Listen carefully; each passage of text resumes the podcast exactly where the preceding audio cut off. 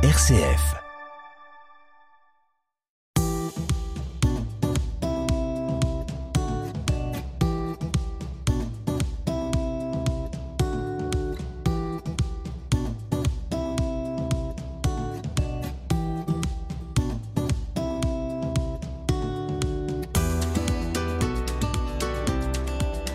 Comme une conversion, c'est l'histoire d'hommes et de femmes qui, un jour, ont basculé. Basculé dans la conviction que l'avenir du monde n'était pas l'affaire des autres, que pour un monde vivable pour tous, leur vie devait changer. Leurs yeux se sont ouverts, leur conscience s'est éveillée, ils se sont mis en route sans savoir exactement où cette bascule allait les mener. Ces hommes et ces femmes sont les héros de Comme une conversion. Comme une conversion, autoportrait de l'héroïne. Christine Christophe. Je suis une chercheuse, une exploratrice, une amoureuse de la vie qui cherche à traverser un petit peu la couche euh, dense du réel hein, pour voir ce qu'il y a derrière. Et en même temps qui euh, tente de rendre ce qu'elle a reçu de cette vie et de la rendre euh, au centuple dans cet échange d'amour, de réciprocité, de toute cette beauté qui m'envahit parfois euh, comme une vague, et dire aussi à cette vie que je l'aime. Je suis, oui, une exploratrice à la fois sur Terre. Été accompagnatrice de voyage dans ma jeunesse. Ensuite, je suis devenue journaliste, euh, éco-journaliste, reporter, photographe, également euh, engagée sur les questions d'écologie, d'éco-spiritualité, où euh, je tente de faire la jonction entre ce monde de la terre, ce monde du ciel, dans la conscience que ce n'est qu'une seule et même chose, et aussi dans la conscience que la nature qui est autour de nous est aussi euh, notre nature intérieure et que les deux ne sont pas dissociés. Voilà.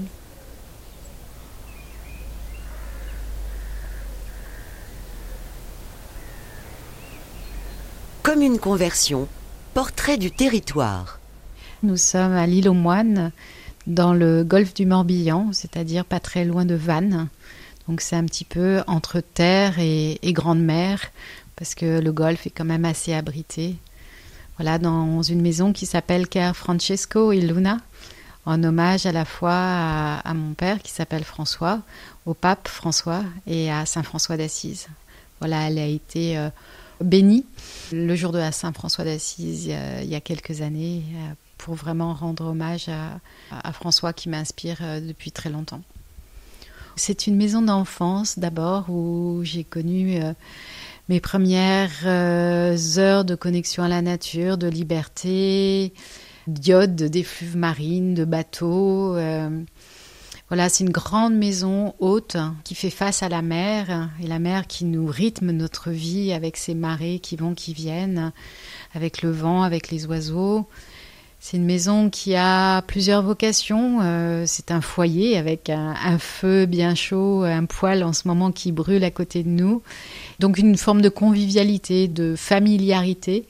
Et puis une pièce qui est dédiée à la méditation, à la prière, à la lecture. Et puis des chambres qui accueillent euh, moi-même et ma fille. Et puis euh, souvent des personnes qui, qui sont de passage, des pèlerins de la terre qui nous permettent de vivre cette vie collective à laquelle j'aspire, euh, qui n'est pas possible tous les jours, mais que l'on goûte par petites tranches de temps en temps.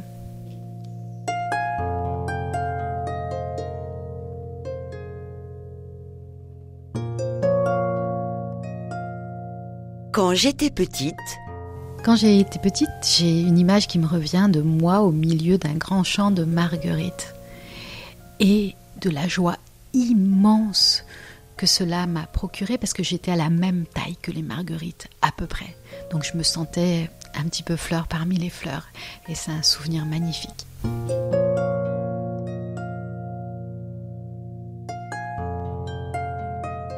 Si on vous dit écologie, c'est, je dirais, une approche euh, globale euh, de la vie dans ses multiples dimensions.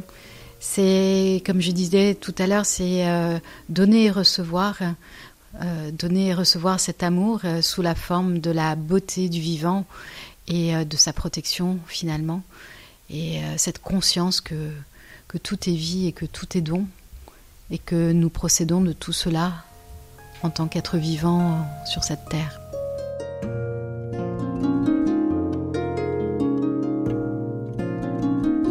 Si on vous dit conversion, c'est passer d'un état à l'autre, c'est aussi un chemin, c'est aussi une prise de conscience. La conversion, c'est beaucoup de choses à la fois finalement, mais peut-être une idée de continuum quand même, de passage, comme Pâques peut-être.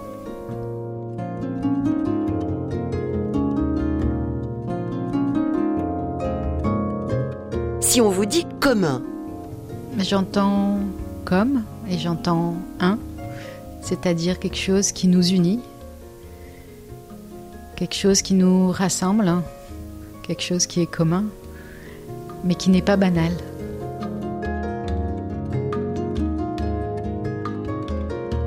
Une figure inspirante?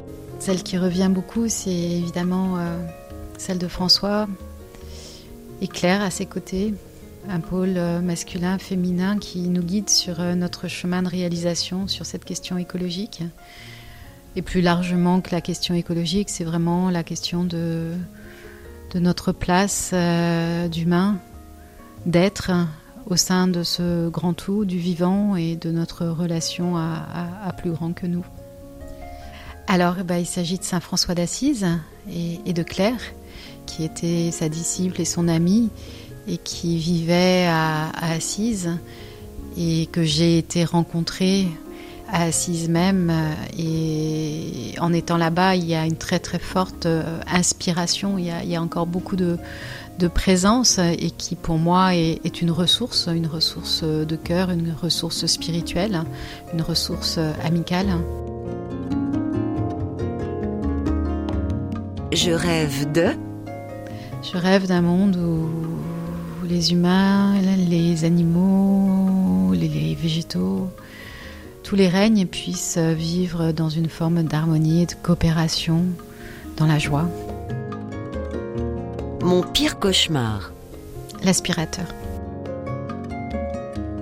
Quand je serai vieille Oh bah depuis que je suis jeune, j'ai l'impression d'être vieille en fait. Donc euh, Maintenant que je le deviens petit à petit, eh bien, euh, quand je serai grande, alors, quand je serai grande, eh ben, j'aurai réalisé tous mes voeux.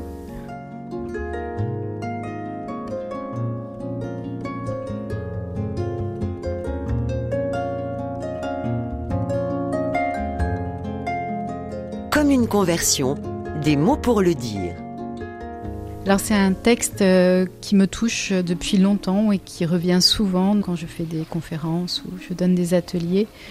Euh, c'est un texte euh, tiré des frères Karamazov de Dostoïevski. Mon frère demandait pardon aux oiseaux. Cela semble absurde, mais c'est juste, car tout ressemble à l'océan où tout s'écoule et communique. On touche à une place et cela se répercute à l'autre bout du monde. Admettons que ce soit une folie de demander pardon aux oiseaux, mais les oiseaux, les enfants et chaque animal qui vous entoure se sentiraient plus à l'aise si vous-même étiez plus digne que vous ne l'êtes maintenant, si peu que ce fût. Ça me touche parce qu'il euh, y a une dimension de fraternité immédiate et puis de repentir par rapport à toutes les actions euh, volontaires ou involontaires que l'on commet chaque jour à l'encontre de la création c'est reconnaître, euh, reconnaître la, prévalence de toute forme de vie et, notre fraternité ontologique quelque part avec l'oiseau, avec l'animal, avec euh, l'enfant, et à, cette dimension d'interdépendance, alors qui revient dans la Odate aussi très souvent, mais euh, une interdépendance vécue dans la chair, une interdépendance sensible et empathique. Voilà, ça me touche beaucoup.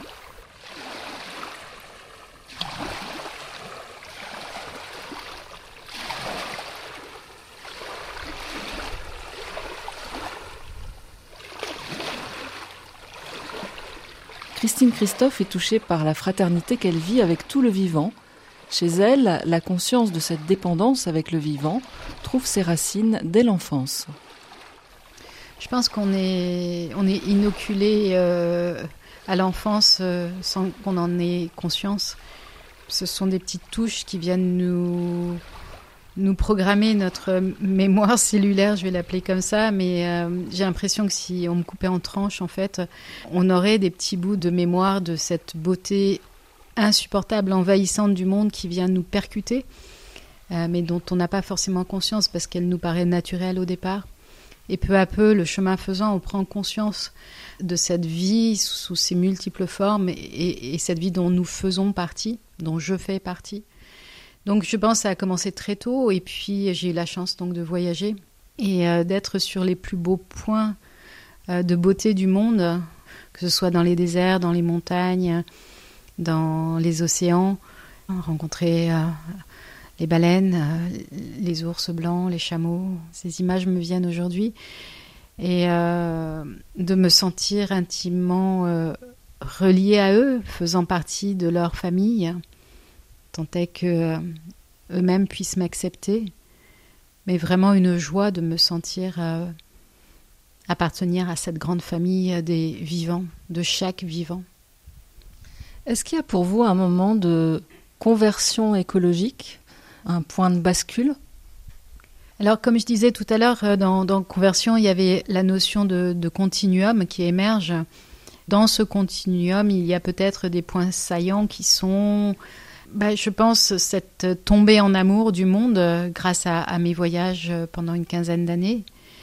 Il y a eu aussi certainement la rencontre avec Théodore Monod, qui, euh, un jour où je venais le voir dans son bureau là au muséum hein, d'histoire naturelle à Paris, à qui je posais la question mais qu'est-ce que je dois faire là en tant que journaliste et, et engagée en écologie? J'aimerais vraiment me mettre au service de la cause et, il me dit mais euh, c'est possible en fait de faire la jonction entre les deux et vous pouvez commencer par une petite asso euh, que je connais de journalistes qui s'appelle les JNE, je crois et tout. Donc j'ai tout de suite été voir. Et là en fait c'était un point de conscience de mon engagement en tant que journaliste pour l'écologie. Ça a été euh, un des points marquants. Après il y en a eu d'autres. Il y a eu la rencontre écologie et spiritualité à Karmaling en 2004 par exemple qui a été une prise de conscience que écologie d'un côté et euh, ma quête de sens et ma quête spirituelle de l'autre, en fait, n'étaient qu'une seule et même quête. Donc elles se sont conscientisées à ce moment-là. Et puis il y en a eu plein d'autres.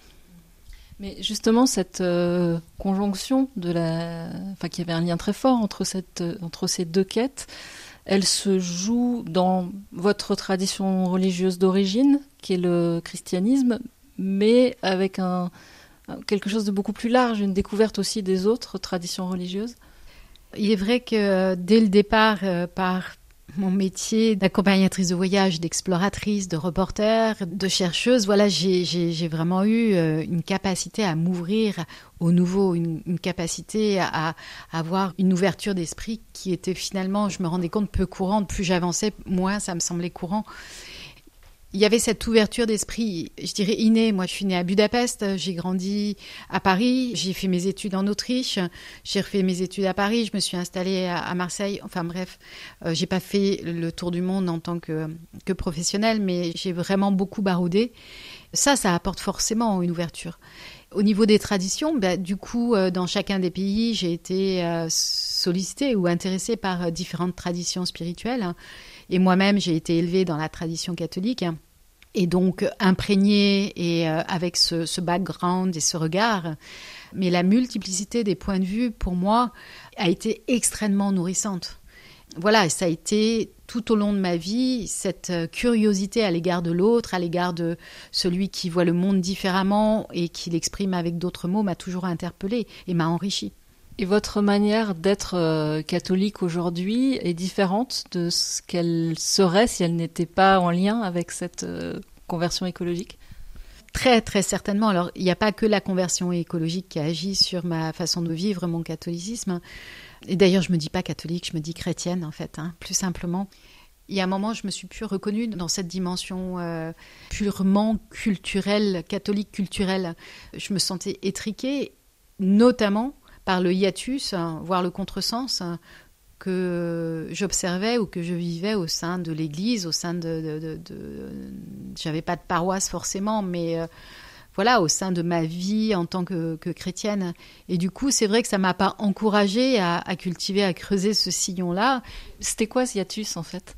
Alors ce hiatus, bah, c'était d'un côté euh, le salut pour l'homme et de l'autre côté, on, ne fait pas le lien avec la nécessaire euh, sauvegarde de la création. Et encore, c'est des mots qui sont un peu galvaudés aujourd'hui, mais euh, se soucier du créateur sans se soucier de la création, pour moi, c'était un contresens. Un hiatus, et un contresens. Et du coup, une certaine souffrance, une, certaine euh, incompréhension. D'autant plus que mon engagement écologique n'était absolument pas reconnu euh, dans ces milieux-là. Du coup, bah, je me dis, mais c'est, j'ai pas ma place euh, quelque part. Donc euh, finalement, j'ai mis un peu de neutralité là-dedans. Et puis ma curiosité naturelle à rencontrer d'autres cultures, d'autres religions, d'autres mondes m'a vraiment permis de retrouver ma place petit à petit en tant que chrétienne. Et ça, grâce à l'écologie. C'est-à-dire que l'écologie, pour moi, est arrivée comme une valeur transversale hein, et que c'était l'endroit de faille où justement j'étais attendue en tant que chrétienne. Je pense qu'en tant que chrétien, on n'est pas chrétien uniforme de masse. On est chrétien dans notre relation intime au Christ, à Dieu et à notre chemin et à ce qu'on fait de cette relation. Et le jour où j'ai compris ça, ben, c'est là qu'il y a eu vraiment une conversion. Mais je dirais, de l'écologie à ma conversion de foi. Bien sûr que j'avais la foi, bien sûr que je suis quelqu'un euh, habité par la foi. Pour l'incarner ensuite dans une structure, dans une société, euh, dans une culture donnée, il fallait que je trouve du sens. Et le sens m'a été donné au moment où j'ai compris que j'avais ma place, et justement comme personne qui concilie, qui fait la jonction entre le Créateur et sa création, qu'il n'y a pas de séparation. Vous dites concilier, on pourrait dire euh, réconcilier. Enfin, c'est une histoire de réconciliation que vous nous racontez là. Oui, je pense. Euh, il y a tout un chemin. J'aurais pu aussi ne jamais revenir. Mais il y a eu un petit défi, un petit challenge. Comment renoncer à la figure du Christ? Comment renoncer à son amitié? Juste par laisser aller? Non, ça allait pas. Et pour moi, le Christ, le Christ cosmique, c'est aussi la création. Donc si moi je défendais la création, euh, je l'appelais pas comme ça euh, autrefois. Euh, si j'étais écolo, en fait, c'était ma façon, moi, euh, d'honorer ma relation au Christ. Je ne pouvais pas laisser faire les choses que je voyais se faire sans intervenir, puisque pour moi, Christ et la création étaient œuvres de Dieu et du divin. Ça veut dire que la, la création défigurée, telle que vous pouviez la voir, c'était euh, le Christ défiguré Ça va jusque-là? Pour moi, oui, très très clairement. Il y a eu euh, pas forcément des mots, euh, ça vient après les mots, mais il y a eu des ressentis, il y a eu des souffrances et puis des prises de conscience. Il y a eu particulièrement ce moment où euh, j'ai vu ce film qui s'appelle Midway, l'île aux oiseaux, où on voit voilà une île lointaine avec des oiseaux qui volent, etc. Premier plan magique, etc. Et derrière, on voit les cadavres de ces oiseaux qui, à l'intérieur d'eux-mêmes, sont remplis de bouchons en plastique, de détritus, de ficelles, de plastique de tout genre, et qui meurent étouffés de l'intérieur. Et je sais pas, j'ai eu comme une révélation à ce moment-là. J'ai vraiment senti que c'était le, Christ euh, crucifié quelque part. C'était proche de Vendredi Saint, donc je pense que j'étais un petit peu euh, imprégnée de ce temps-là. Mais ça m'a, ça m'a sauté à la figure, quoi. Ça a été, mais on est en train de défigurer le Christ. On est en train d'assassiner la vie. Et euh, ça a été très très fort pour moi, une prise de conscience qui m'a engagée encore plus loin dans mon investissement.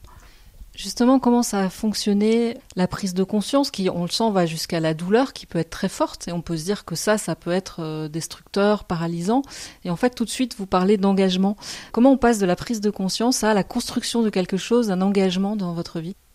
Ben, Je pense que s'autoriser les émotions, s'autoriser à reconnaître notre douleur, notre peine pour le monde, notre souffrance, permet déjà œuvre de vérité par rapport à la situation. C'est déjà oser ouvrir les yeux sur le monde et le réel tel qu'il est. Et ça, cette force-là qui émerge des émotions, que ce soit de la douleur, de la colère, de l'impuissance, de la tristesse, il y a une puissance incroyable dans ces émotions qui nous permet, qui me permet, qui m'a permis de transformer ça en énergie créatrice. Parce que je savais d'où ça venait. C'était de l'amour, en fait. C'est, je ne souhaite pas corroborer cette destruction. Et du coup, qu'est-ce que moi je fais pour empêcher ça? Et c'est venu très naturellement. Alors, sous forme peut-être un peu maladroite au départ, avec un militantisme qui peut-être s'arrêtait à la porte du militantisme. Et ensuite, il y a une dimension plus spirituelle qui est venue, ou en même temps, je ne saurais pas dire, mais où j'ai pris conscience que les actions de l'extérieur étaient ancrées dans une posture intérieure et que les deux étaient vraiment intimement liés. Que militer sans avoir un ancrage dans cet amour, dans cette vie, nous menait à l'épuisement et, et à la perte, et puis aussi à cette forme d'impuissance et de colère sur le monde qui ne mène à rien. C'est souvent aujourd'hui le reproche qui peut être fait par des personnes qui vont parler d'écologie punitive et dire ah mais oui mais vous les écolos euh, vous nous empêchez de vivre. Et c'est vrai qu'il y a on sent aussi chez toute une génération la peur d'être paralysé par euh, ce monde qui s'annonce. C'est quoi l'impulsion justement qui fait que tout en accueillant les émotions que vous avez décrites peur colère tristesse comment on transforme les émotions justement? Comment vous avez fait en tout cas vous? Bah, j'ai commencé par, euh, par me battre, hein, comme tout le monde, à être vindicative et à poser euh, mes actes de, résistance, de rébellion. Euh, j'ai écrit des ouvrages, les éco-gestes pour la planète, etc. Il y a eu un, jour très très précis que je cite volontiers, c'est quand j'étais dans ma salle de bain, à un moment j'éteins la lumière. Et puis je me suis dit, mais pourquoi j'éteins la lumière? En fait, ça m'embête, enfin, j'en ai rien à faire finalement. Qu'est-ce que ça change? Donc j'ai rallumé la lumière, c'était ma forme de résistance à l'oppression écologiste. Puis je me suis dit non, ça va pas non plus. Donc je l'ai rééteint. Puis je me suis dit mais pourquoi je fais ça? Et là j'ai commencé à m'interroger. J'ai allumé, éteint, allumé, éteint. Et puis à l'arrivée je me suis dit parce qu'en fait ça me fait du bien parce que ça me procure de la joie et qu'en fait je suis en cohérence avec moi-même si je fais un acte qui a du sens. Hein. Et là j'ai compris cette dimension de reliance entre écologie intérieure et écologie extérieure. Et c'est là que j'ai commencé à, cheminer sur cette ligne. J'avais lâché mon, mon, article sur les éco-gestes où je disais vous devez faire ceci, vous, vous devez faire cela. Je suis passée au nous devons faire ceci. ensuite je suis passée à nous pouvons faire ceci. Puis ensuite c'est je fais cela.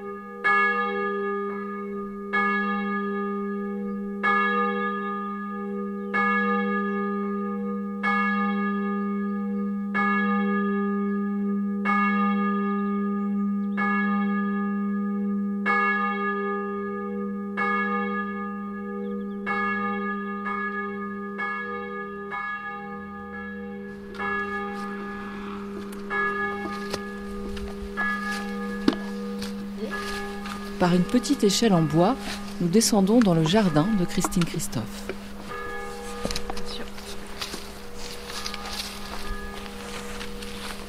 Donc voilà, regarde, tu vois les buttes là, en fait, tu as une biodiversité incroyable et qui est complètement naturelle.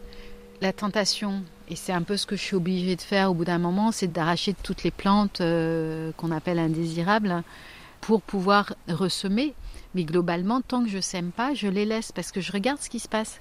Comment euh, elles s'agencent les unes les autres. Et, euh, et, puis je regarde aussi dans mon bouquin. Alors toutes les plantes ont une vertu, alors ça, indépendamment de l'usage que peuvent en faire les humains. Mais elles ont aussi euh, toutes une, une. La plupart sont mangeables. Et je fais mes salades avec ces plantes sauvages. Donc c'est important de garder euh, ces espaces euh, sauvages, on va les appeler comme ça, c'est pas du sauvage sauvage, mais ça pousse comme ça veut en fait. Et ça nous donne des informations. Ça nous parle d'autre chose que ce que nous on veut. C'est vraiment un enseignement en fait. Il y a Géranium Petit Robert par exemple. Bon, les orties, alors ça, c'est mes copines, parce qu'avec les orties, tu fais tout. Moi, en été, enfin, quand c'est la saison des orties fraîches, je fais des petits tartares. Mmh. C'est euh, vraiment tonifiant. C'est un peu une drogue parce qu'après, une fois qu'on a goûté à ça, on a envie d'y revenir sans arrêt. Puis tu vois, il y a un mélange aussi avec les violettes, euh, entre les fleurs et les légumes. C'est euh, voilà. Puis là, on voit la rhubarbe qui commence à pointer là, tu vois, qui sort avec force de la terre. Je sais pas combien de plantes il y a ici. Je ne peux pas les compter tellement il y en a. C'est extraordinaire de richesse et ça fait quoi? Ça fait 10 mètres sur 10. Et on arrive à se nourrir l'été avec. Euh, on est deux avec ma fille et donc entre les patates et, les tomates et les blettes et les physalis et, euh, le persil, et quelques poivrons et voilà, ben on arrive en fait à, ne plus devoir aller acheter de légumes pendant, euh, on va dire, aller deux trois mois. C'est quand même miraculeux quoi. Alors je pourrais faire mieux, mais bon, c'est un début. Voilà, mais il faut du temps aussi. Hein. C'est, euh, puis le temps que les plantes s'installent, euh, le temps de comprendre, le temps que ça se réagence. T'as l'impression que les plantes se regardent et se répondent les unes les autres. Quoi. C'est comme si elles dansaient dans cette spirale. C'est, elles s'harmonisent, elles prennent leur place. En gros, il faudrait juste rester là et puis regarder, mais euh, ça prend du temps aussi. le temps prend du temps. Alors on intervient un peu. Alors on, ouais, on finit par intervenir un peu et puis bah, en fait l'idée ça serait vraiment d'être nous à l'écoute et d'entrer en coopération par rapport à ce que les plantes nous demandent ou nous proposent. On fait souvent l'inverse, c'est-à-dire qu'on fait d'abord, tiens, on va faire un carré, on va faire un trait, on va planter ça là, là, là, là, là. Et en fait, quand tu reviens, si jamais tu t'es cassé la jambe ou quoi et tu as passé trois mois à l'hôpital, bah en fait, tu reviens, tu vois que tout est organisé. Euh, très bien. très, très bien organisé. Euh, voilà. Après, il y a aussi une loi entre les plantes, c'est-à-dire qu'il y a des plantes qui vont plus vite vers la lumière, qui s'épandent plus, et qu'il faut quand même réguler un petit peu ce dialogue entre les plantes. Enfin, réguler, j'aime pas du tout ce mot. Favoriser, faciliter la discussion entre les plantes.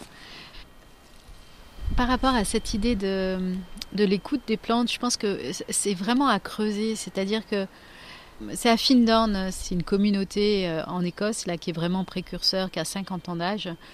Et eux, ils sont partis euh, vraiment de la communication subtile avec les plantes. Et la grande leçon, ça a été que hum, nous avons besoin les uns des autres. C'est pas juste que c'est euh, tout laisser faire, laisser dire ou euh, voilà. Non, c'est que les plantes, il y a des choses qu'elles ne peuvent pas faire et elles ont besoin de notre aide aussi pour s'épanouir d'une certaine façon. Par contre, nous, ce qu'on doit développer, c'est cette écoute subtile.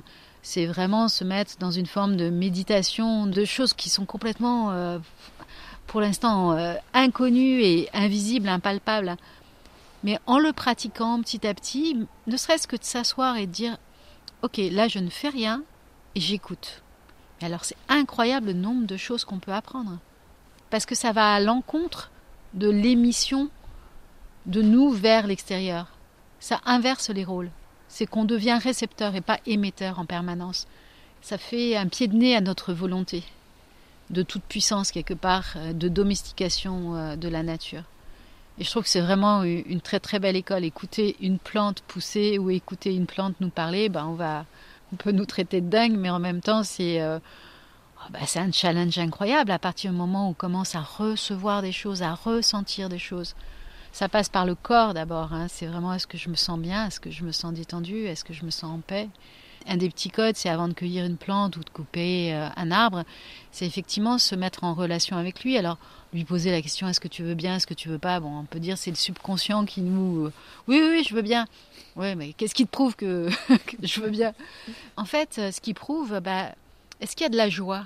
Est-ce qu'on est clair avec cette idée-là? Ou est-ce qu'il y a un sentiment, un ressentiment, quelque chose qui pince, qui bloque? Eh bien, s'il y a quelque chose qui pince, qui bloque, ou il y a un non sur la forme qui émerge, eh ben, c'est que c'est non. En fait, on s'abstient. Dans le doute, je m'abstiens. Et ça, c'est une super école. J'ai beaucoup appris avec ça. une école de quoi, en fait? Une école du subtil, une école où moi, je me retire un petit peu de ma toute-puissance. Mais c'est passionnant parce que justement, euh, c'est découvrir pas à pas soi-même cette relation très très fine au vivant. Ça, c'est super important. Et puis c'est en avançant qu'on on apprend.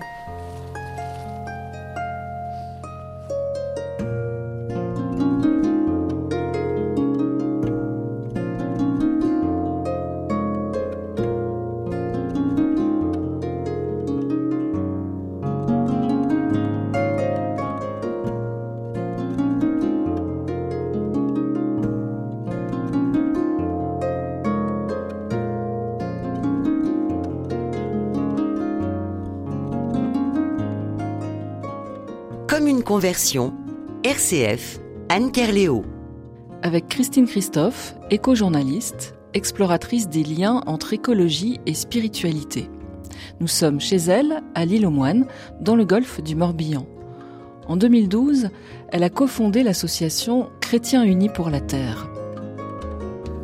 Je reviendrai un tout petit peu en arrière. C'était euh, justement après ce colloque de Karmaling en 2004 où, euh, le thème était écologie et spiritualité, où dans la continuité, on a créé avec d'autres personnes de lieux euh, spirituels, d'autres traditions, le réseau des écocides sacrés, qui a été une initiative pour rassembler des communautés spirituelles engagées en écologie les rassembler, les, faire connaître, etc. Donc ça, ça a été une dimension œcuménique large qui me correspond pas mal, parce que, euh, comme je vous disais, c'est différentes cultures et, ces différentes influences. Hein. Et ensuite, je me suis euh, justement posé la question, mais comment moi, en tant que chrétienne, finalement, je peux aussi incarner cette dimension d'engagement écologique au sein de ma propre communauté? Et donc, euh, à l'issue des premières assises chrétiennes de l'écologie, où il y avait notamment euh, Michel Maximéguer. À la sortie de la conférence, je me suis dit non, il faut qu'on fasse quelque chose. Et puis euh, j'ai rejoint d'autres personnes et puis on, s'est, euh, j'allais dire coagulé, on s'est rassemblés pour imaginer comment on pouvait, nous, chrétiens, accompagner la conversion écologique. C'était en 2011, donc c'était bien avant l'encyclique. Et encore, il y avait du travail qui avait été fait en amont. Mais voilà, ça a commencé comme ça. C'était une première forme d'engagement auprès des chrétiens. Justement, puisque vous évoquez l'encyclique, qu'est-ce que ça vous a fait, euh, l'arrivée de cette encyclique en 2015 Je me suis dit, euh, j'ai un pote euh, au Vatican, et ça a été un grand soulagement. Je me suis dit, je ne serai plus considérée comme une extraterrestre. Je me sentirai plus aussi, je vais employer un mot fort, mais bannie pour mes positions écologiques. Et donc une forme de réconciliation et puis un grand espoir, un énorme espoir que euh, bah, si le pape l'a dit, bah, c'est que tout le monde va le faire en fait, tout le monde va comprendre. Bon, ça prend plus de temps que ça, mais euh, je pense que ça a une incidence dont on ne mesure pas encore toute la portée. Dans ce qu'il a dit ou dans ce qu'il a écrit dans cette encyclique, qu'est-ce qui vous paraît vraiment le nœud, la chose euh, capitale?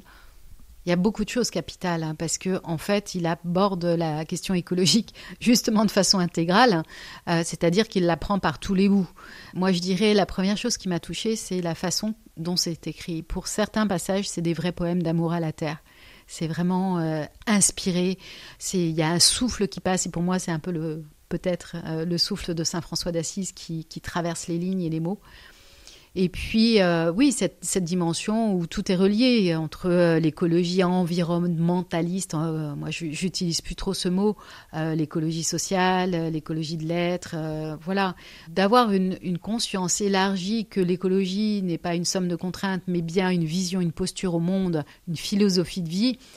ça, ça a été vraiment fondamentalement percutant, quoi. C'est d'une très grande intelligence et profondeur puisque vous dites euh, tout est relié, je saisis le mot relié, ce qui aujourd'hui vous mobilise beaucoup, auquel vous consacrez beaucoup de temps, c'est quelque chose qui s'appelle le travail qui relie justement. Peut-être d'abord qu'est-ce que c'est, parce que c'est pas euh, très connu pour l'instant en France en tout cas. Là, je ferai référence aux émotions dont je parlais tout à l'heure. Euh, on se rend compte que ces émotions, si elles ne sont pas prises en compte, elles aboutissent à une forme de déni et d'apathie. Et en fait, ce qui bloque notre monde et la conversion, globalement, c'est cette apathie, cette inertie euh, incroyable. Et donc c'est euh, Johanna Messi qui est euh, une grande humaniste, je dirais, elle a plus de 90 ans aujourd'hui, qui était à la fois une militante, une personne ancrée dans la spiritualité, donc à la fois un petit peu spiritualité chrétienne au départ, mais aussi beaucoup de spiritualité bouddhiste avec cette prévalence de la notion d'interdépendance et de compassion comme moteur de la vie, et aussi une scientifique hein, qui a fait euh, des études sur euh, la pensée systémique, sur euh, aussi les écosystèmes et, ses fonctionnements holistiques. L'amalgame de, cet ensemble d'apports a permis une approche visionnaire hein, et en même temps ancrée dans les traditions et dans la psychologie. J'ai oublié de dire aussi qu'elle avait cette dimension de psychologie qui a donné naissance à l'éco-psychologie et qui permet de rechercher les causes de nos dysfonctionnements dans la dimension à la fois psychique et spirituelle, et que c'est à cet endroit-là que ça se situe. Voilà, et qu'il faut aller chercher à cet endroit-là pour pouvoir trouver des solutions à l'extérieur. Ça commence pas par les solutions à l'extérieur, ça commence à l'intérieur de soi. C'est une forme de philosophie de vie à travers des outils, une méthodologie qui s'appelle le travail qui relie, qui au départ s'appelait Work and Despair, c'est-à-dire face à la destruction du monde, de la vie et à la tristesse incommensurable que cela peut nous procurer, y compris nous faire arriver à la dépression et au burn-out, comment trouver des ressources? Voilà, et donc elle a, beaucoup élaboré, réfléchi, et elle a proposé une palette de ressources magnifiques hein, qui se euh, concrétise, matérialise sur un travail qui s'appelle euh, la spirale du travail qui relie, qui est en quatre temps. Je vous l'ai dit très vite. C'est le premier temps, c'est la gratitude pour la vie, pour le monde, l'émerveillement pour la beauté du monde. La deuxième étape, c'est honorer notre peine pour le monde, justement, oser ouvrir les yeux sur la réalité de la destruction de la nature et rentrer en relation avec nos émotions et trouver la force dans ces émotions pour retrouver notre désir d'agir pour la Terre, mais un désir profond, un désir qui n'est pas une contrainte, mais un désir de vie, en fait. C'est toute la différence par rapport à ce qu'on disait tout à l'heure, où l'écologie punitive ou contraignante, là, c'est pas une écologie euh, de, cette sorte-là, c'est une écologie joyeuse, c'est une écologie de la créativité, de la vie, de l'amour, de ça fuse parce qu'on est relié à ce qui nous habite profondément et ce qui nous anime. Donc ça, c'est euh, cette phase des émotions qui conduit aussi à un changement de vision, de perspective, sortir de l'anthropocentrisme vraiment radicalement important, voire de l'androcentrisme, c'est-à-dire cette vision patriarcale du monde, voir aussi euh, le monde avec des yeux euh, beaucoup plus larges, dans un temps profond relié à toutes les générations qui nous ont précédés, y compris euh, les générations qui ont conduit à la vie sur Terre, voilà, avoir cette vision jusqu'à la création de la Terre, par exemple, et aussi une vision à long terme pour les générations futures, pas seulement nos enfants et nos petits-enfants, mais bien plus loin. L'acte que j'accomplis aujourd'hui, est-ce que il va porter des fruits propices pour la vie, pour la suite? Et la dimension de pouvoir aussi, pouvoir avec, euh, plutôt que le pouvoir sur. Et puis là, le rôle des femmes, de l'écoféminisme, etc. Et la dernière étape étant d'aller de l'avant, relié à notre désir profond d'agir pour la vie. Et si j'ai bien compris, c'est un travail qui ne se fait pas seul, mais où la dimension collective est aussi très importante. Oui, bien sûr. J'oubliais cette dimension-là, c'est-à-dire que tout ce processus opératif se fait pas euh, seul à seul, il se fait dans un espace collectif de bienveillance, de confiance, de sécurité, où on a la capacité d'entrer en résonance avec les autres humains dans notre empathie pour la baleine qui disparaît, pour les banquises qui fondent, etc. On se sent reconnu dans cette blessure. C'est pas qu'on s'apitoie sur notre sort, c'est qu'on accepte de regarder que ça fait partie de notre être et que c'est constitutif aussi, ce devoir de vérité. Oui, c'est la lucidité. Faire preuve de lucidité dans ce monde, c'est absolument indispensable pour faire l'étape d'après. Si on est dans le déni permanent, euh, si on est dans l'apathie, on peut rien faire alors vous avez forgé euh, un joli mot, celui d'écopote, euh, à plusieurs. Alors qu'est-ce que ça dit, ça Vos écopotes, c'est qui en fait? Oui, les écopotes, c'est vraiment euh, génial parce qu'en fait, dans, la dernière partie du travail qui relie, on a un moment où on se met à deux et on élabore, relié à notre désir profond pour le vivant, des pas pour, pour incarner notre engagement. Et du coup, cette personne avec qui on fait ce travail devient notre écopote. Donc ça peut être notre écopote durant l'atelier, mais ça peut être notre écopote pour une très très très longue durée, qui nous accompagne dans nos réflexions, dans nos engagements, qui nous soutient quand on est un petit peu en dépression par rapport à l'état du monde. Donc voilà, moi j'ai été écopote euh, avec Michel Maxime et là pour le coup ça donne vraiment euh, une dimension incroyable quand on le relit. On s'est rencontrés en 2004, on s'est pas lâché depuis. Voilà, il m'a encouragé à écrire ce livre sur la terre comme au ciel aux éditions Labor et Fides. Et il l'a relu beaucoup, il a relu tous les chapitres et, voilà, ça c'est un écopote. Et puis peut-être un mot sur le livre aussi quand même. Qu'est-ce que c'est que sur la terre comme au ciel? Qu'est-ce qui est euh, raconté? Alors sur la terre comme au ciel, euh, c'est euh, dans la continuité alors de mon premier mouvement par rapport aux traditions spirituelles, c'est mettre en évidence qu'il existe euh, des ressources de sagesse dans toutes les traditions qui nous portent à un engagement écologique. Et donc les révéler et aussi révéler les communautés qui incarnent ces modes de vie.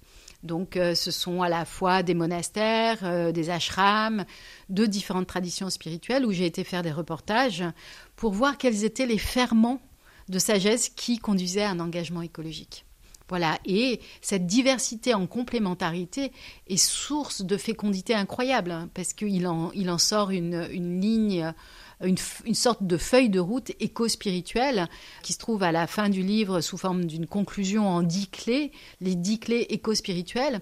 Mais ces dix clés valent pour des lieux, pour des communautés, mais aussi pour nous-mêmes l'ancrage dans une pratique spirituelle, par exemple, euh, la prise en considération euh, des bordures, le lien pacifié à la terre, à la terre humus, euh, à la terre mère, la relation pacifiée aussi aux animaux, l'importance de prendre en considération toutes les zones fragiles comme les enfants, les femmes, les personnes âgées, etc. Tout ça, ce sont des, des postures éco-spirituelles qui peuvent nous permettre d'envisager un avenir construit et pérenne. Et peut-être sur Michel Maxime Heger, pour ceux qui ne le connaîtraient pas, euh, d'un mot, qui est-il? Alors Michel Maxime, euh, c'est un, être un petit peu multidimensionnel, mais qui est euh, à la fois très très ancré dans une spiritualité incarnée, donc de tradition orthodoxe, hein, avec un parcours de foi assez inspirant, assez profond, voilà. C'est aussi un intellectuel de premier ordre parce qu'il est, euh, il a été creusé toutes ces questions euh, sur l'éco-spiritualité, l'éco-psychologie, etc. à travers des bouquins, euh, dont notamment La Terre comme soi-même, qui est un magnifique ouvrage qui nous réveille sur la dimension du Christ cosmique, sur les énergies divines, bon, des tas de dimensions qui sont pas tellement abordées dans nos sphères catholiques. Et puis c'est aussi un homme de terrain, un militant. Euh, c'est aussi un homme de réseau. Il a créé euh, le laboratoire de la transition intérieure en Suisse, qui accomplit un magnifique travail. Et puis, euh, voilà, on est aussi cofondateur de l'association Animatera. Cet écopotinage continue encore aujourd'hui. On sent chez vous une âme de pionnière, de fondatrice. Parmi les, les, différentes choses que vous avez initiées, la dernière en date, c'est Vivre relié. Alors, qu'est-ce que Vivre relié? Alors Vivre relié, c'est euh, une initiative qui euh, cherchait à élargir encore euh, ce champ de travail, d'exploration qu'on avait ouvert avec Animatera ou etc. pour l'ouvrir notamment à des populations plus jeunes ou c'était euh, créer un écosystème en fait de personnes qui sont en recherche et qui se retrouvent dans ces explorations-là de connexion à la nature ou d'éco-spiritualité, d'écologie profonde, de travail qui relie, donc euh, vivre relié.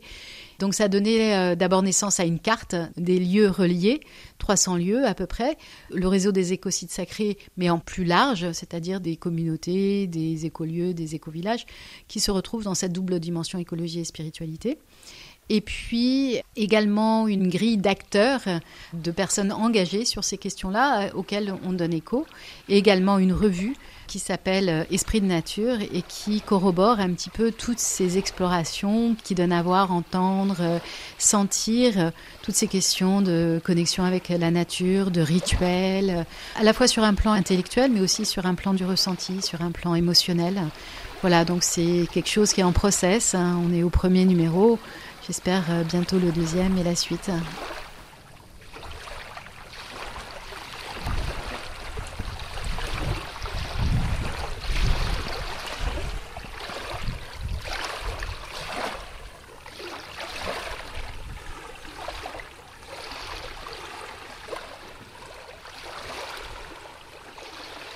Dans Commune Conversion, Christine Christophe, éco-journaliste, passionnée par les liens entre écologie et spiritualité, évoque les relations entre les humains et le reste du vivant.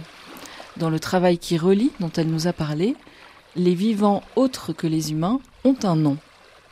Dans notre jargon du travail qui relie, on les appelle les cumains, pour euh, les autres cumains, pour dire que euh, la communauté, oui, quand on a ce précepte dans notre tradition, aime ton prochain comme toi-même, euh, qu'est-ce que veut dire mon prochain? Donc effectivement, élargir le sens de la communauté à de plus en plus large que soi, et du coup y inclure bien évidemment toute la création. Votre lien à ces cumains, quel est-il? Alors peut-être d'abord aux animaux, je crois qu'ils ont une place euh, très importante depuis bien longtemps. Les cumains animaux, évidemment, pour moi, il y a eu euh, dans cette proximité avec Saint François d'Assise, et qui remonte à très très loin finalement, hein, sans que j'en ai conscience, mais il y avait cette dimension de fraternité avec les animaux. Nous sommes nous-mêmes des animaux, pourquoi en serions-nous dissociés ou euh, encore pire, supérieurs? Qui va décréter ça? Et puis une grande affinité, je dirais, affective. Et puis aussi un grand enseignement. J'ai appris tellement de la proximité des animaux, que ce soit des animaux domestiques, comme on dit, ou familiers, ou des animaux sauvages. J'ai reçu vraiment des enseignements. J'ai passé du temps, par exemple, au Kenya, à observer, à faire un travail de volontariat auprès des éléphants, euh, 9 heures d'affilée, sans parler, sans bouger, pour pas interférer. Mais qu'est-ce qu'on apprend, comme qu'est-ce qu'on reçoit comme sagesse? Euh, Vraiment, on est à 10 milliards de planètes de comprendre ce qui se passe pour eux. J'ai eu la chance d'aller nager avec les dauphins en mer Rouge.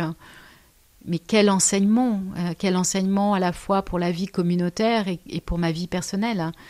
J'ai aussi eu euh, des chats qui m'ont appris par exemple la télépathie, tout simplement, et, j'ose le dire aujourd'hui, puisque je pense que toutes les personnes qui ont eu un chat ont fait de la télépathie sans le savoir beaucoup de sources d'enseignement et d'amour. Cet amour inconditionnel dont on parle, nous, humains, bah, les animaux, ils l'incarnent au quotidien. Il n'y a pas un animal qui va faire de la ségrégation parce qu'on a une, une, couleur de cheveux ou de peau ou de yeux différente de celle du voisin.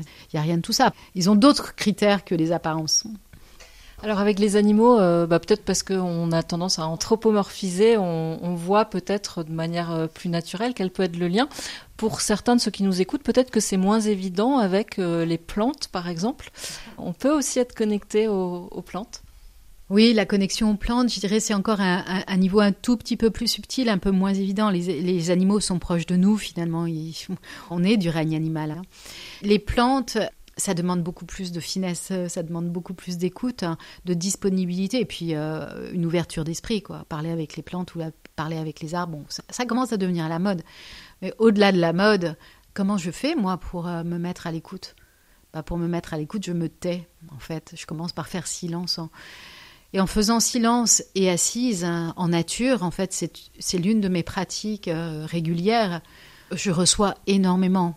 C'est comme si mes capteurs euh, s'affinaient, mes antennes se, développaient. Je deviens beaucoup plus réceptive. Et puis j'entends des choses que je n'avais jamais entendues avant. C'est quand on sait effectivement se taire, écouter et faire silence. Et là, la nature nous parle. Et puis je dirais qu'à travers la nature, bah, c'est aussi une voix un petit peu. Euh, le pape dit une voix paradoxale. La voix divine peut nous rejoindre avec d'autres mots que nos mots à nous qui sont des mots qui ne sont pas issus de notre volonté, de notre savoir, de notre ego. Euh, ce sont des mots qui sont purs d'intention euh, personnelle et qui viennent toucher l'âme, euh, qui viennent toucher le corps, qui viennent toucher le cœur, la profondeur. Et je dirais qu'à travers ces temps d'assises et de silence en nature, j'ai le sentiment parfois d'arriver à, à percer cette couche dense du réel qui nous sépare de l'invisible et parfois d'arriver à l'espace d'une fraction de seconde à entrevoir euh, euh, l'infinie beauté, l'infini, l'invraisemblable euh, merveille qu'il qui y a euh, derrière euh, l'apparente connaissance de la matière. Vous nous parlez de l'âme et du cœur, mais euh, dans ce que vous nous dites, on entend aussi que tout ça passe vraiment beaucoup par le corps. Oui, je pense que le, corps est un microcosme aussi du cosmos hein, et euh, bon, c'est un peu des lieux communs, mais euh, c'est aussi le temple de l'univers. On est constitué de poussière d'étoiles hein, et que si on rentre en résonance avec la nature, si on, on se met en disponibilité, les cellules de notre corps, elles s'en réjouissent, hein, elles exultent quelque part euh, de ce qui leur fait du bien et elles ont leur propre sagesse en adéquation avec la sagesse de la nature. Et ça commence à résonner, ça commence à dialoguer. Et là, c'est bon parce que le corps se réveille, le corps devient euh, vital, qu'il soit jeune, moyen jeune ou plus âgé. Il y a une espèce de joie pétillante à l'intérieur du corps qui se réveille. Pour vous parler d'une dimension aussi euh, qu'on n'a pas trop abordée, je, je pratique les arts martiaux et notamment le Shin Taido Shin Taido, ça, ça signifie la nouvelle voie du corps, et c'est une dimension euh, vraiment d'incarnation de la relation terre-ciel. On a vraiment des postures qui nous permettent de ressentir euh, cette unité cosmique, de vivre cette communion. Alors ça passe par le Shintaido, ça passe par plein d'autres choses, ça peut passer simplement par l'assise en nature, mais vivre cette communion intensément par le corps, c'est vraiment une prière universelle, c'est intégral, c'est une prière intégrale avec tout l'être. Il n'y a pas de dissociation, il n'y a pas de séparation, ni entre l'intérieur et l'extérieur, ni entre l'âme et le corps, ni entre le, cœur et l'esprit. Euh, ni entre euh, le visible et l'invisible, ni entre la matière et l'énergie. Voilà, c'est vraiment une dimension de, cohérence, de cohésion, d'unité, de communion. Vous avez évoqué tout à l'heure votre fille qui vit avec vous euh, ici. Qu'est-ce que vous avez envie de, lui transmettre et plus largement, si on parle de transmission, euh, qu'est-ce qui est important pour vous? Alors c'est pas toujours évident de transmettre les choses qui nous tiennent à cœur à nos propres enfants, mais je pense que par nos modes de vie, quand elle me voit réveillée, engagée, euh, joyeuse sur un événement, euh, sur un engagement, je pense que euh, ça l'imprègne de toute façon. C'est quand elle voit sa mère en joie et les yeux pétillants, bien sûr que ça marque. J'espère que cette vie relativement proche de la nature sera une ressource pour elle pour la suite et que quand j'allais petite, quand elle, elle était petite, euh, que je la portais sur mon ventre ou sur mon dos, qu'on allait en forêt pendant des heures, et que fatiguée, euh, on se reposait dans une clairière, et que je la posais délicatement dans le creux de mon repli de ventre, euh, et qu'on s'endormait toutes les deux sur un tapis de feuilles, au cœur de la nature avec les oiseaux autour. Voilà, je pense que autant moi j'ai été marquée par la beauté du monde qui m'a envahie à mon insu, je pense que ça marque vraiment profondément. Donc euh, j'espère que ça la nourrira. Et plus largement, la transmission, bah, moi cet amour-là, j'ai envie de le transmettre parce que ça me rend vivante et que je crois que c'est juste et que je crois qu'il y a des ressources dans ce lien intime à la nature, à, nous-mêmes, aux animaux, aux plantes, à la terre, euh, qu'il y a une sagesse et que cette sagesse elle passe par des mots, elle passe par des gestes, elle passe aussi par un état d'être, par une posture, et que peut-être plus que ce que je vais dire ou faire, c'est peut-être plus ce que je suis qui va transparaître et inspirer d'autres personnes, et leur donner envie et le goût peut-être de revivre dans cette période difficile. On est complètement déconnecté de tout, on passe tout le temps notre temps en visio, etc. Et prendre ne serait-ce qu'un instant de respiration, au sein de la nature, mais ça peut être même en visualisation. Moi, j'accompagne des personnes en visualisation où je les emmène en nature à ressentir leurs émotions. Il y a une espèce de libération et, de renaissance qui s'opère.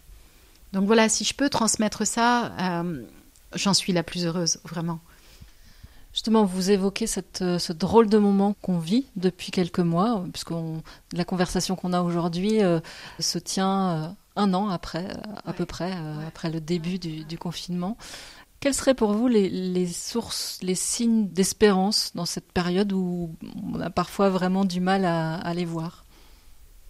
Alors il y a deux choses, il y a effectivement espérance et puis les signes d'espoir, c'est un petit peu différent.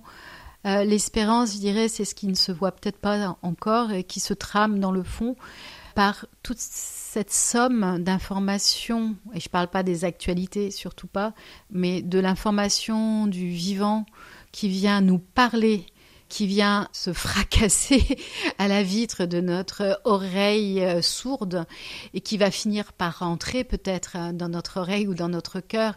Donc là, cette espérance, elle se situe dans la radicalité du message que le vivant nous envoie et qu'on va peut-être, par cette radicalité-là, enfin lâcher prise sur ce qu'on appelle nos priorités égo-économico-centrées. Donc là se situe euh, matière d'espérance. Pour ce qui est de l'espoir, il y a des signes visibles qui sont par exemple, bah, tout ce déplacement de conscience de modes de vie non pérennes à des modes de vie qui soutiennent la vie et vers lesquels les gens sont aspirés. On parle d'exode urbain, euh, on parle euh, de changement radical de mode de vie, on parle de lâcher son boulot qui n'a pas de sens, etc. Oui, ça, alors là, c'est des points concrets, et puis plus il y en aura, plus... Euh, après, il faut que ça se fasse le maximum dans la cohérence, la douceur et la continuité. En même temps, la radicalité de notre situation nous amènera forcément à devoir faire des passages très rapides des sauts quantiques de conscience et en même temps tisser la trame d'une vie euh, plus douce, plus reliée, plus pérenne. Et c'est ce que font la plupart des écolos finalement, hein. que ce soit à travers les écolieux, que ce soit à travers euh, notre décroissance, notre façon de passer de la prédation à la communion même, d'avoir une autre relation au monde. On est en train de suivre le pas. Donc espérance et espoir, voilà, les deux se conjuguent. Par contre, il faut les nourrir. Hein. C'est très important de nourrir cette conscience-là et cette vibration-là et, d'y rester tenu.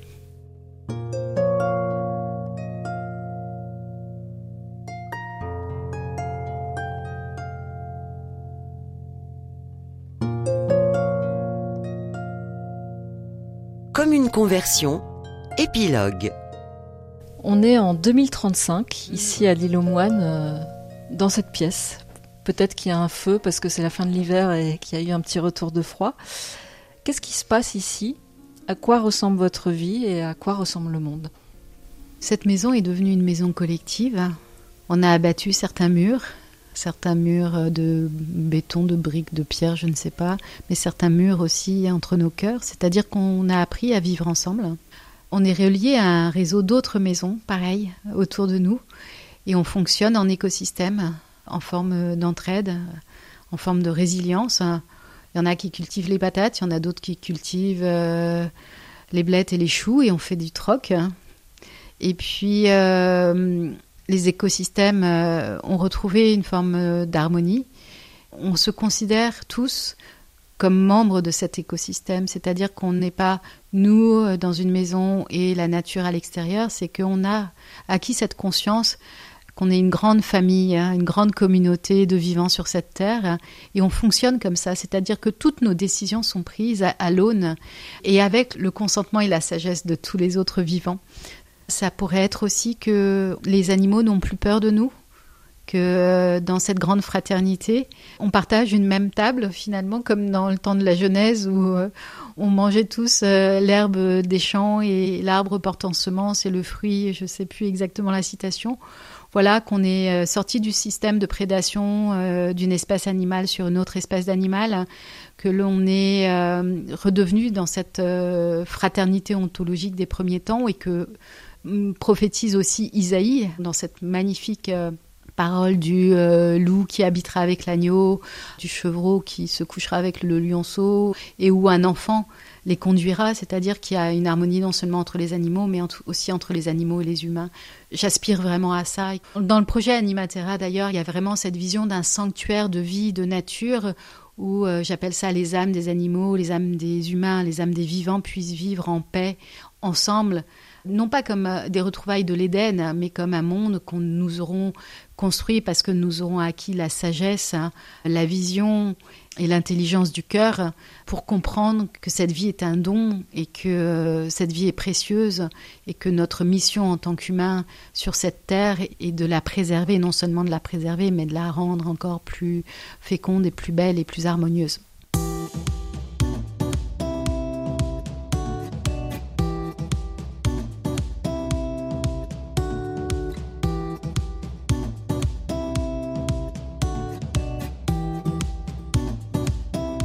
Merci à Christine Christophe de nous avoir accueillis chez elle à l'île aux Moines et d'avoir partagé avec nous un peu de son itinéraire de conversion écologique, de ses découvertes, de ses convictions et de sa recherche. Si vous voulez poursuivre la rencontre avec elle, vous pouvez aller visiter le site internet animatera.fr, un autre site internet vivrerelier.org, relié avec un S, et vous y trouverez Esprit de nature, la revue qui relie. Et puis le livre Sur la terre comme au ciel, paru chez Laborette Fides, offre un panorama des lieux spirituels engagés en écologie. Merci à Philippe Faure pour le mixage.